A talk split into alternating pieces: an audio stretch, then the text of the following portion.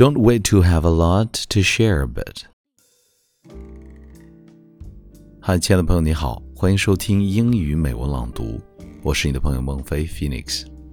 今天与你分享的美文叫做《生活之中不要等》。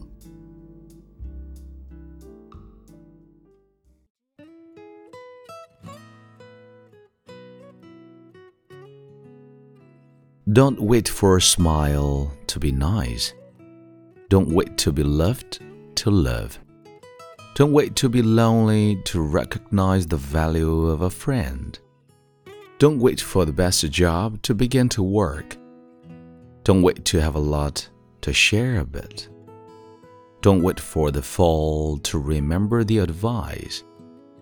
Don't wait for pain to believe in prayer. Don't wait to have time to be able to serve.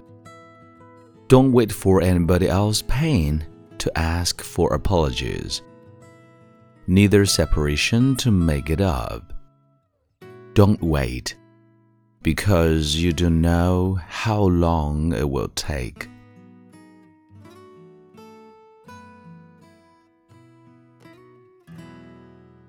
你现在收听的是英语美文朗读。